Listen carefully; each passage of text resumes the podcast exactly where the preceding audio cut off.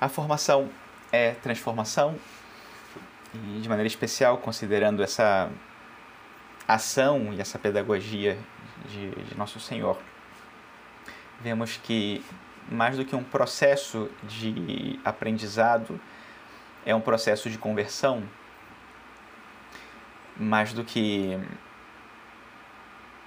a dependência de um estímulo externo que, que nos provoca a um movimento profundo de dentro para fora, feito pela graça de Deus, que exige, é claro, uma colaboração do sujeito, a nossa livre colaboração, para que a alma, então, nessa correspondência, eh, vai, vai respondendo, vai cooperando e, e Deus vá fazendo ou, ou vá orientando, conduzindo a alma para o fim que ele deseja realizar nela. A graça, então, é, é a origem desse processo e, e a ação humana é uma condição para que isso aconteça. O Espírito Santo presente em é, está presente em quem fala e em quem escuta. E é necessário para falar e é necessário para escutar. É claro, aqui me refiro a essa é, dessa perspectiva da, da transformação como o efeito mais profundo, mais perfeito da, da nossa formação. É claro que a nossa formação também compreende o, o sentido comum é, coloquial da formação, que sim tem um, um estímulo externo, que sim tem um, um, uma dinâmica de aprendizado, de estudo, de leitura, de assimilação, depois de, de reflexão e depois de transmissão, que são parte dessa, desse processo de formação. Mas nós vemos que é muito mais profundo do que isso, porque essa transformação mais completa depende muito mais da ação de Deus do que da nossa, depende muito mais do que acontece dentro do coração do que aquilo que acontece no intelecto.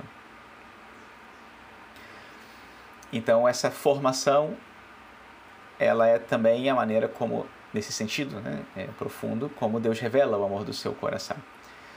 Então, se a revelação é verdadeira, o efeito também é verdadeiro de transformação.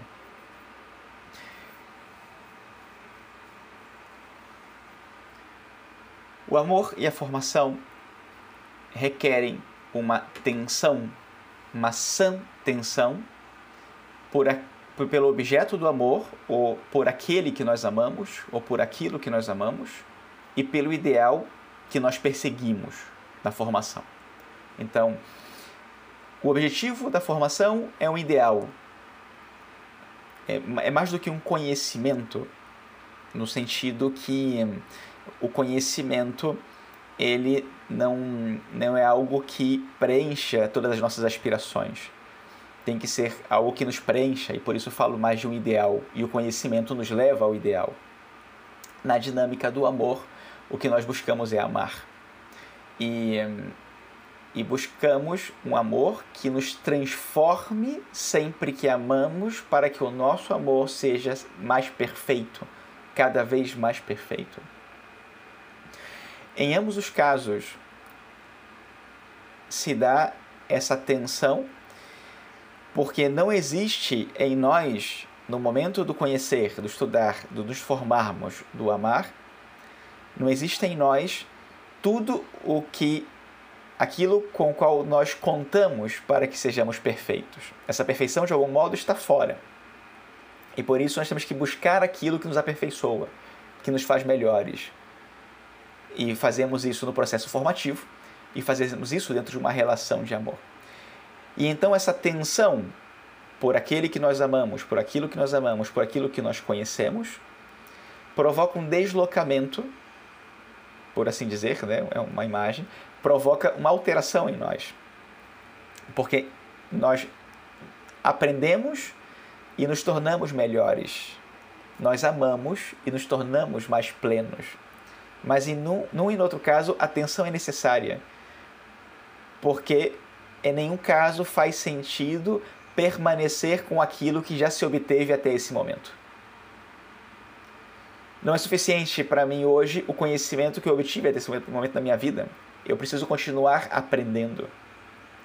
Se eu tenho tempo, se eu tenho meios. Do mesmo modo, o amor.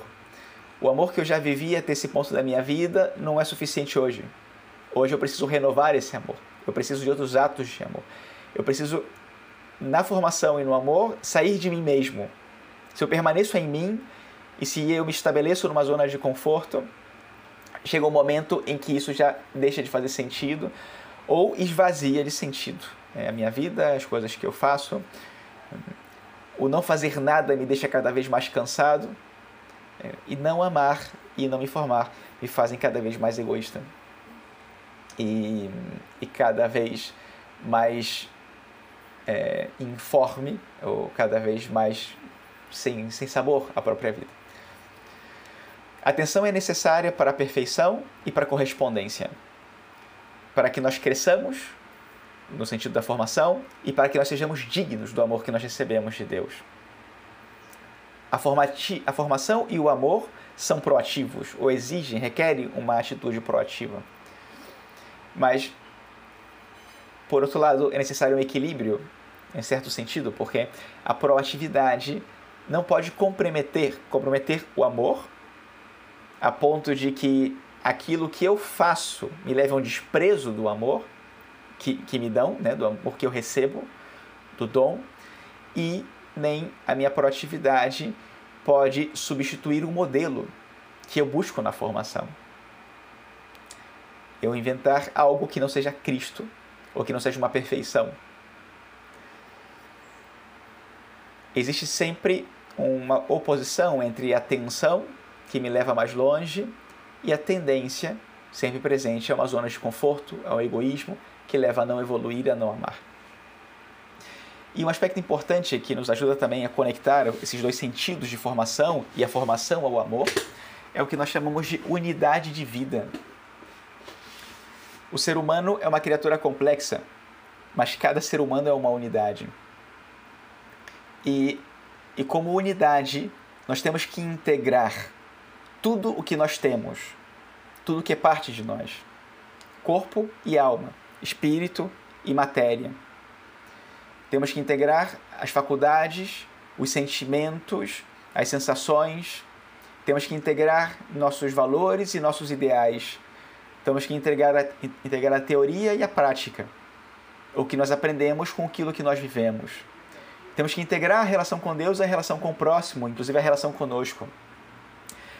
Quanto mais integração, mais unidade, maior perfeição, mais santidade e, obviamente, mais paz e mais felicidade.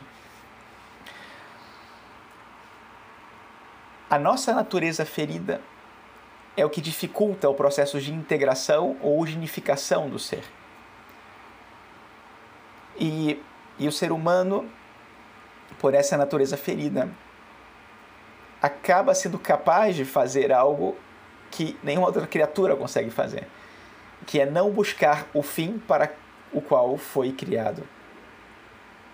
E ao mesmo tempo, Deus nos dá a liberdade para que nós sempre, em cada momento, em cada gesto, palavra, elejamos de novo esse fim e queiramos, portanto, aquilo que Ele quer. Não somos obrigados a viver isso.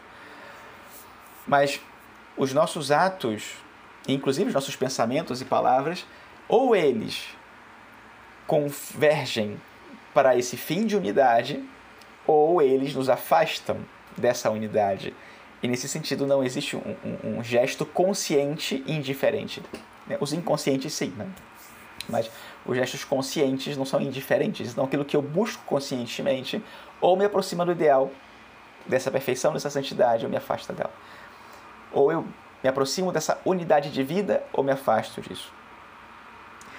Algumas experiências de falta de unidade de vida é, são esses muito comuns na nossa vida, como a dispersão, a dificuldade de lidar com muitas informações, a dificuldade de fazer aquilo que nós sabemos que é correto, às vezes a separação moral daquilo que fazem os outros e daquilo que eu faço.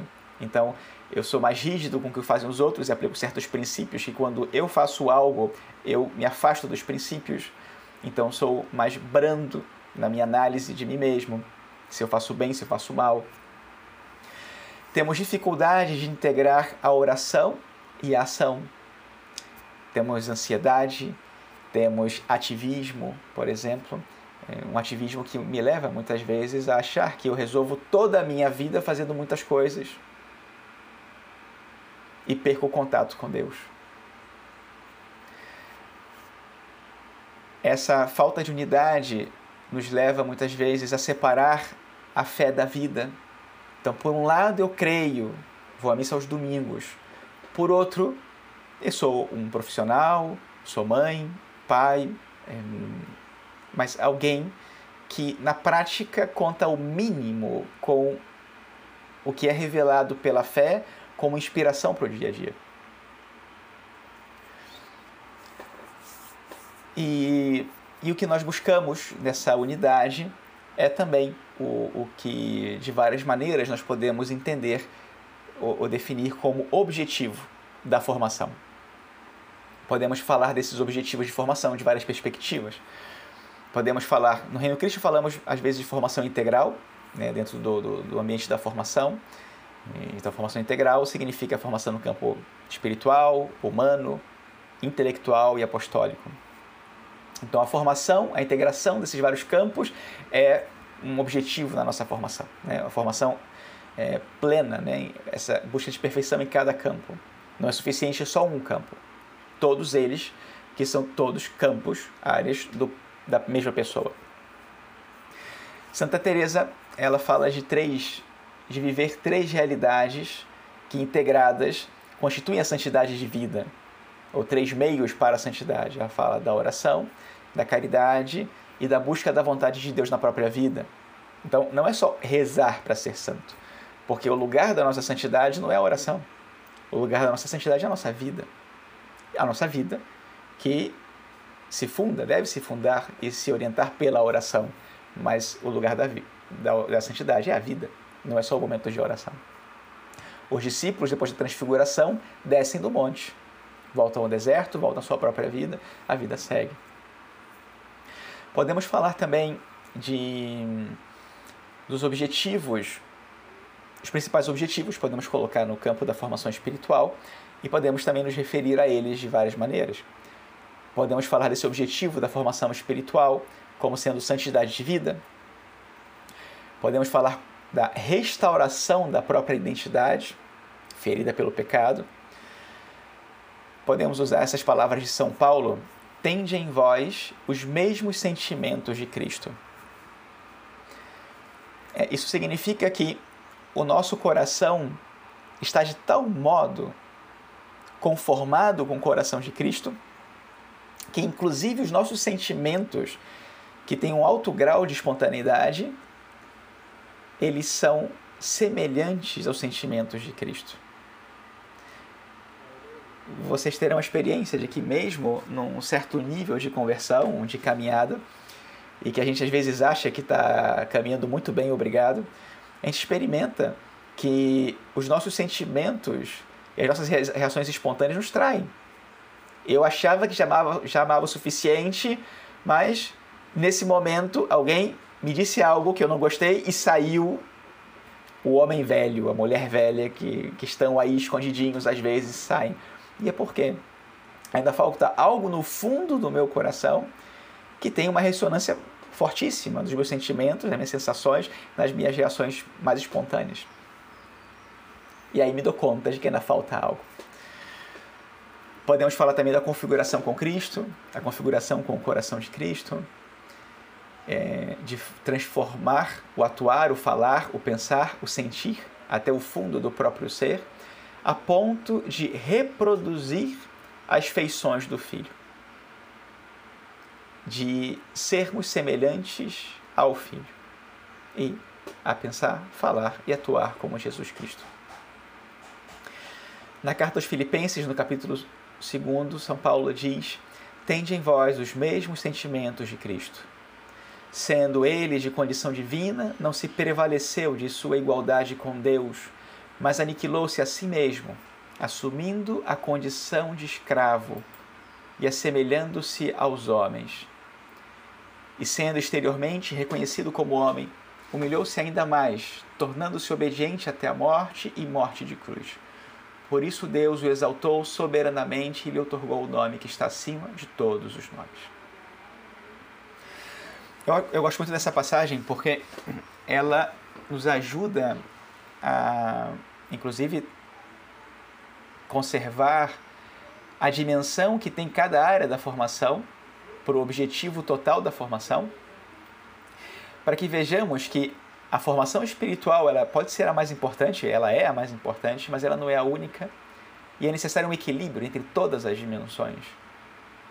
Porque a humanidade de Cristo é expressão também dessa integralidade da pessoa. Um ser humano feito de carne, osso, alma e espírito. Um ser humano completo. Ele é espiritual e ele é corpóreo.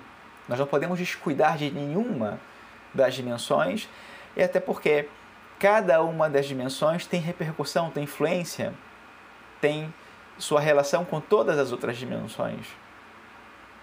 E uma pessoa equilibrada, ou que vive essa unidade de vida, é a que consegue, é, é, ou que vive essa, é, essa plenitude, né? ou que se aproxima desse, desse ideal também da formação. Então, por isso no Reino Cristo a gente vai falar essas áreas de formação também elas são complementares ou são uma distinção que nós fazemos para entender ou tentar entender o, o, o sujeito completo, né? nós por inteiro, porque sendo haver essa complexidade, como nós dizíamos, ajuda a fazer as distinções para entender que existe o âmbito intelectual do pensamento, existe o âmbito apostólico que tem a ver com a missão da própria vida, que tem o humano que tem mais a ver com as virtudes, comportamento, mas tudo é humano e tudo é espiritual, de alguma maneira, porque a nossa humanidade complexa tem todos esses elementos e o espiritual está totalmente conectado também com o natural, e como nós falamos, o humano com o psíquico, com as virtudes. Dentro do Reino Christian, nós falamos também, e se pode considerar dessa maneira também como ideal de formação, a formação do coração do apóstolo que é hoje, dentro do carisma, com relação ao carisma, expressamos como o Cristo apóstolo. Então, Cristo apóstolo é uma maneira de expressar o que é esse ideal de formação. O número 20 dos estatutos também falam de Cristo, é, do homem, da mulher, contemplativo e evangelizador. Então, essa, essa unidade de vida que se expressa numa contemplação, numa vida de união com Deus e numa vida de união com o próximo, com a vida feita missão, isso também é expressão dessa unidade de vida e, portanto, também é objetivo da nossa formação.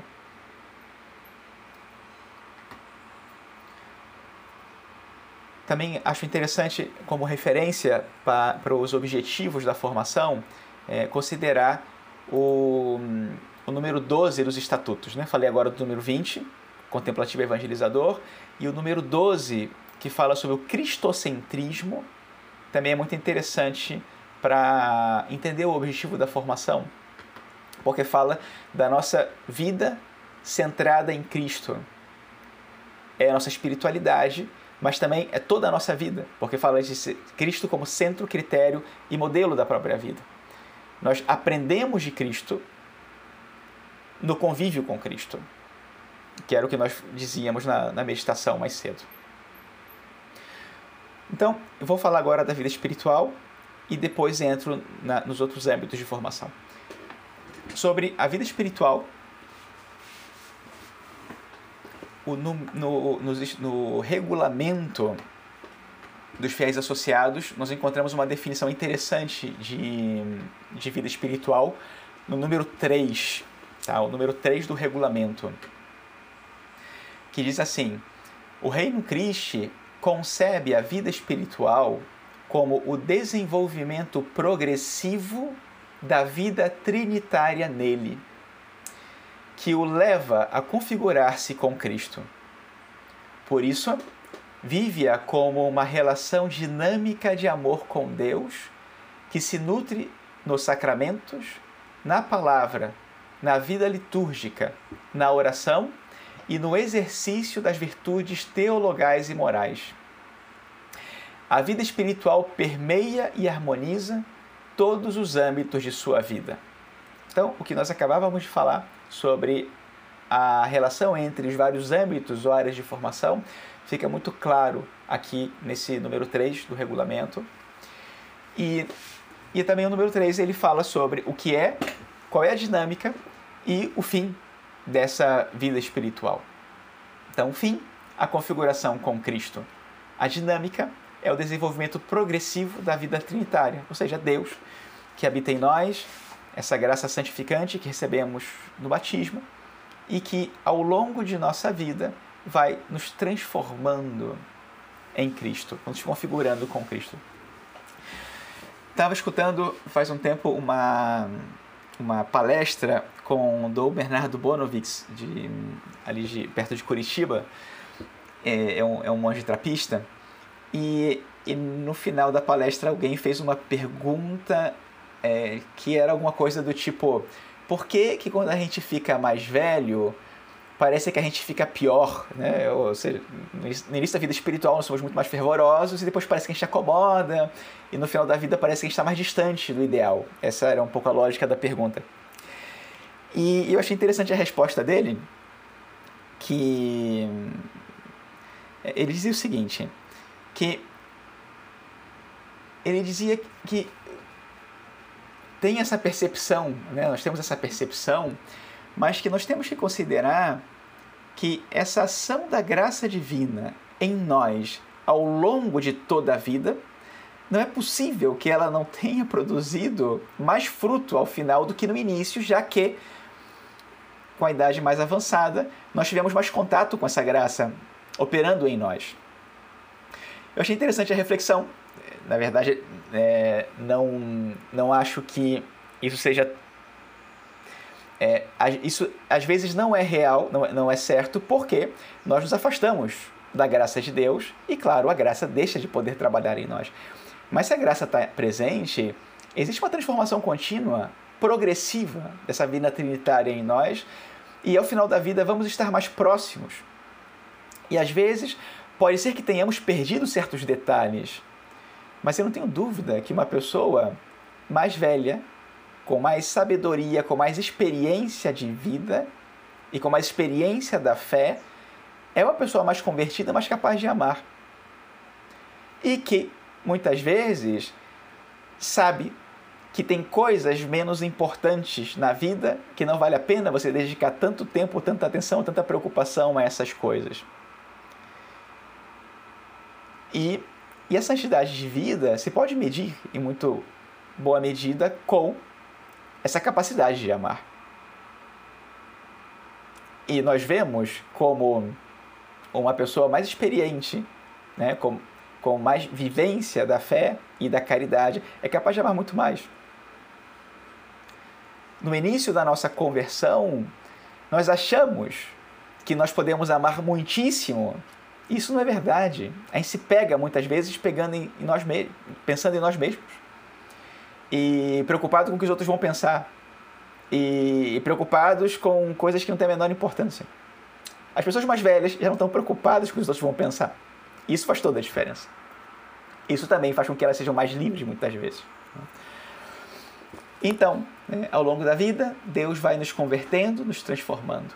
E o meio, os meios principais que nós temos para entrar em contato com Deus, para que o Senhor assuma o papel que lhe corresponde na nossa formação e transformação, são os sacramentos, a palavra de Deus, a vida litúrgica, a oração e o exercício das virtudes teologais e morais.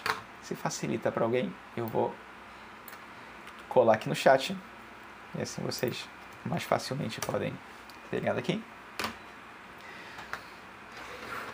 E depois, uh, esse número também fala da relação entre a virtude, a, a formação espiritual né, nesse caso a vida espiritual e os outros âmbitos da própria vida. A vida espiritual permeia e harmoniza todos os âmbitos da vida. O espiritual é a nossa dimensão mais elevada. É através dela que nós entramos em contato com o divino e o sobrenatural. Na medida em que o sobrenatural tem a precedência na nossa vida, também as outras dimensões da nossa vida são atraídas para o céu. E se cura em nós, ou vai se curando ao longo da vida, essa divisão entre o espiritual e o corpóreo, entre o amor e as paixões, entre a nossa capacidade de entrega e o egoísmo, entre a nossa relação com Deus e a nossa relação com o próximo e a nossa relação conosco. Porque vai se unificando, né? nós vamos nos unificando, ou Deus vai nos unificando, curando essa divisão. E, e é verdade, né? às vezes a gente usa essa máxima: primeiro o homem, depois o santo. Que é necessária a formação humana como base para a formação espiritual. Ok, isso é certo, mas existe uma relação recíproca entre ambas as, as dimensões, porque também a fé é o que vai elevar o humano e vai fazer com que o humano seja completo. Trabalhar um primeiro, supondo que vai ser suficiente para chegar ao outro, isso não é verdade. Os dois têm que ser trabalhados. Não se valoriza o humano totalmente sem o espiritual e nem se eleva o espiritual plenamente sem o humano. Nem uma coisa e nem outra. Ambos são necessários e são necessários integrados. Dentro do âmbito da formação humana, nós podemos dizer que o nosso objetivo aí é sermos apóstolos, líderes cristãos. É, eu pensei nessa definição, que, claro, está no, nos estatutos e está no número 8 do, do carisma, porque nós poderíamos definir de muitas outras maneiras esse objetivo. Tudo que faça referência à plenitude tem a ver com esse objetivo da formação humana. Mas eu acho interessante falar desse objetivo, de, dessa imitação de Cristo apóstolo, líder, líder cristão, porque diz respeito à missão da nossa vida, diz respeito à vocação. E isso faz com que esse objetivo tenha relação com o sentido mais profundo da nossa vida. Que é claro que esse objetivo ele é espiritual primeiro, mas ele é o objetivo de toda a nossa vida. Nossa vida divina e humana. Nossa espiritualidade e nossa ação. Então, como essa esse objetivo, essa perspectiva é, acho que engloba todas as outras, eu preferi colocar dessa maneira. Considerem que é, é, essa integração de todos os objetivos da formação humana, inclusive integrando também intelectual e apostólica, nessa definição, formar apóstolos, líderes cristãos, faz com que também eu entenda que a minha própria profissão, toda a formação intelectual que eu busquei e busco ao longo de toda a minha vida, as minhas leituras, os livros que eu gosto de ler, os cursos que eu faço, é, desde o mestrado até o curso gratuito que eu faço na internet, agora no YouTube, porque na quarentena eu tenho muito pouco o que fazer. Tudo isso converge, ou tem que convergir, para esse grande objetivo da minha vida, que é realizar a minha missão nesse mundo. Então, tudo isso que eu aprendo, estudo, me dedico, me serve tanto quanto me ajuda a me aproximar desse objetivo de formação. Eu me transformar em apóstolo, líder cristão, ou Cristo me configurar com Cristo apóstolo, líder cristão. E dentro do reino Cristo, essa, essas, é, esses dois objetivos, né, os objetivos integrados, ser apóstolo e líder cristão, eles estão irremediavelmente unidos. Porque eu entendo que o meu apostolado se dá no mundo através também, ou principalmente, da influência que eu posso ter no mundo, nas pessoas que eu tenho próximas de mim, em todos os ambientes. Um ambiente essencial ou muito importante é o do trabalho, onde nós passamos muito boa parte da vida. Outro é o da família. E depois, né, tem outros vários ambientes também nos quais nos movemos. E todos esses ambientes são ambientes de missão. Em todos eles, nós somos cristãos, somos seguidores de Cristo, somos santos, somos do céu, no meio da terra, e somos apóstolos e líderes cristãos. E por isso nos formamos. Inclusive, nas, é, na faculdade, é, inclusive naqueles cursos que têm a ver aparentemente só com uma profissão, essa profissão é parte da nossa vocação e da nossa missão. E por isso é tão importante a formação que eu tenho aí, que me potencializa para que no meu âmbito, com destaque inclusive naquilo que é profano, naquilo que é conhecimento do mundo, eu possa levar o evangelho, ter ascendência sobre as pessoas, ascendência moral e espiritual, e possa comunicar o amor de Cristo. Alguém que faz as coisas com autoridade, que faz bem as coisas, tem uma capacidade muito maior de abrir o coração das pessoas para receber tudo o que ela traz, não só o que é próprio daquele âmbito. Então pensem em é, um jornalista, um político, um advogado, um médico, o que quer que seja, que tem Deus, vai levar Deus através de meios humanos também, através dessa interface de humanidade, que muitas vezes é uma interface de competência, de conhecimento, que dá autoridade naquele campo e que permite ao outro reconhecer a autoridade na vida espiritual ou no âmbito moral para comunicar mais do que um conhecimento técnico. Por isso, na formação intelectual, nós falamos de buscar a excelência, a excelência acadêmica. É algo essencial também, né, ou muito importante para o membro do Reino Cristo. Uma excelência acadêmica que tem que sempre ser acompanhada pela confiança na graça de Deus. Porque a graça realiza no sujeito o que nós não podemos realizar durante toda a vida de esforço, de formação, etc. É o que nós vemos é, em Pedro, por exemplo, em Pentecostes. Nosso Senhor passou três anos se matando, dando tanta atenção a Pedro.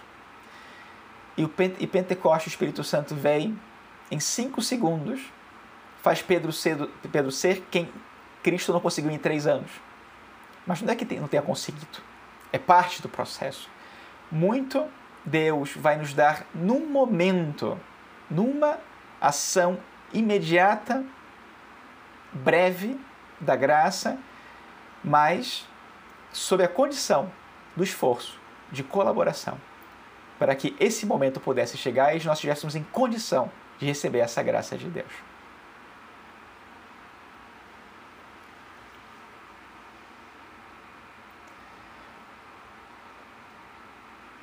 essa, essa integração entre, entre a vida espiritual e, e a formação humana, acho interessante quando a gente contempla, é, para entender isso profundamente, eu acho que nós temos que contemplar Nosso Senhor e Nossa Senhora, porque neles nós percebemos essa integração que também nós buscamos. Nós encontramos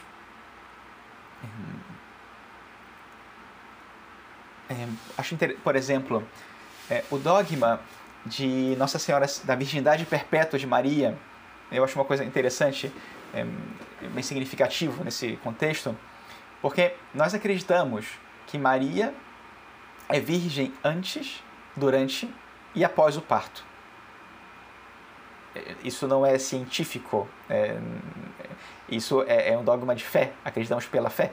Né? Não temos uma comprovação científica, mas acreditamos nisso como uma verdade de fé. E uma justificativa é, ou uma explicação de por que isso é assim é, é, é a necessidade de que no corpo, na integridade do corpo, Maria tenha expressada a integridade da sua alma.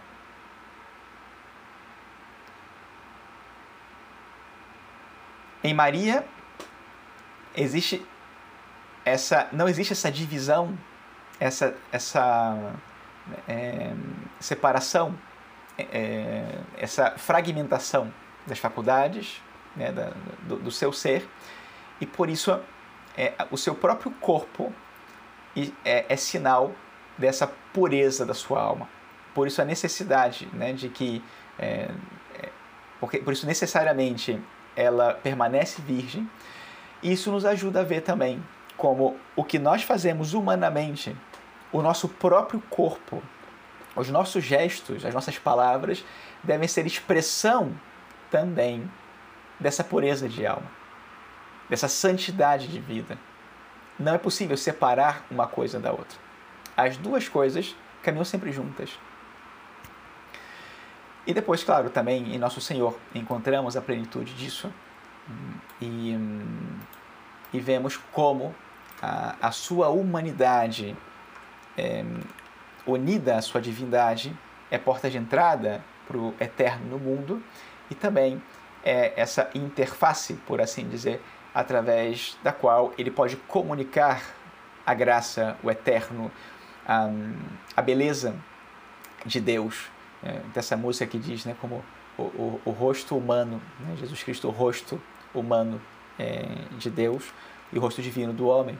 E nele encontramos então essa perfeita fusão entre o humano e o divino, que é o objetivo também da nossa formação, da nossa transformação dele. E, e por isso a necessidade dessa formação integral, para que hum, também contemos com uma, até uma beleza humana, uma beleza de movimentos, uma beleza de ações, uma beleza de virtudes que nos dê autoridade e provoque nas pessoas o fascínio que Cristo provocava quando se aproximava delas. Porque ele também era essa pessoa cheia de virtudes. E a virtude, ela pode ser reconhecida mesmo num ambiente com pouca virtude. E quando você vê, você identifica, você encontra algo que muitas vezes as pessoas no mundo de hoje podem até dizer: essa virtude não é para mim. Eu não dou conta de viver isso. Mas quando elas encontram essa virtude, reconhecem a sua beleza e o seu valor. É difícil permanecer indiferente diante da virtude. Outra coisa é viver a virtude. Mas é difícil ficar indiferente diante dela. Cativa as pessoas. Uma pessoa virtuosa. Mas é claro, a virtude, ela não se forma de um dia para o outro. A virtude, ela é formada ao longo dos anos. E não só ao longo de três anos. Toda a vida é trabalho na virtude.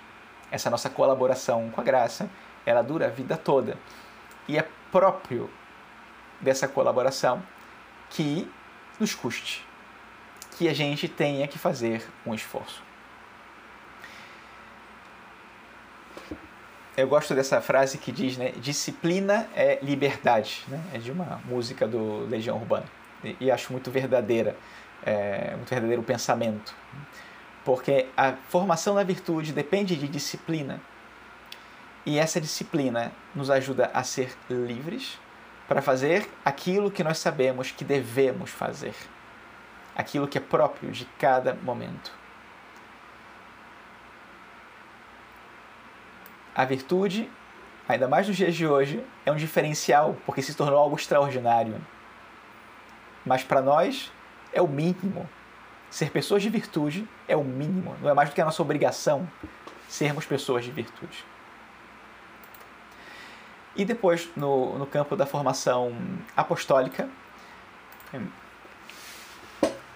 algo que também é, é, virtude que nós temos que ir é, construindo e, e, para que sejamos os apóstolos de Cristo, diria que são o compromisso e o zelo apostólico. Essas, esses dois elementos são muito próprios do membro do Reino Christian. O membro do Reino Christian é alguém comprometido com Cristo e com o Evangelho e, portanto, com o próximo. e a sua experiência do amor de Cristo faz com que ele zele por seu irmão. Né? Entenda que ele é, é Ezequiel dizia nesse domingo, né? Ser vigia, né? é, ou sermos guardas dos nossos irmãos e responsáveis por conduzirmos nossos irmãos a Cristo. E, é, como eu dizia antes, então toda a nossa formação espiritual, humana, intelectual tem que convergir para essa formação apostólica, porque toda a nossa vida é missão e tem que, portanto, transcender nossos interesses pessoais, inclusive seguranças pessoais, tem que nos levar a arriscar as nossas comodidades, os benefícios, para que o bem do próximo, o bem do mundo, o bem comum, o bem de Cristo sejam mais importantes que o bem para mim. Um bem, claro, um bem de comodidade, que no fundo não é bem, no fundo é uma ilusão. Essa vitória de Cristo sobre o mundo vai se dar na medida, né, na minha vida e na vida dos meus irmãos também, na medida em que eu for esse apóstolo e viver esse sacerdócio próprio dos fiéis, que é o sacrifício generoso da própria vida.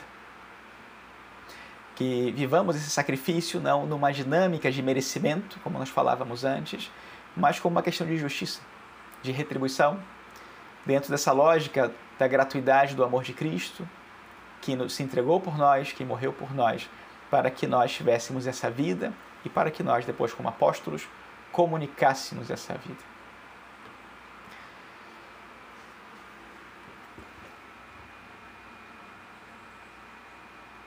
Bom, deixo por aqui. Isso é o que eu queria comentar com vocês hoje.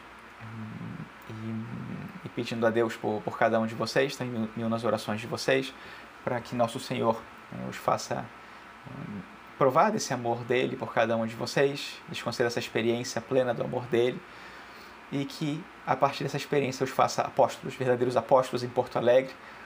Nós precisamos hoje não tanto de professores, mas de testemunhas, como dizia o Papa Paulo VI, e que vocês sejam então essas testemunhas do amor de Cristo para convencer o mundo desse amor. Deixo por aqui, peço as orações de vocês também. Né? E, e, depois vocês seguem com a missa, devem ter também a bênção. Então já deixo aí Padre Patrick, Rô, vocês já, já conduzem aí. Tá? Muito obrigado e, e até breve.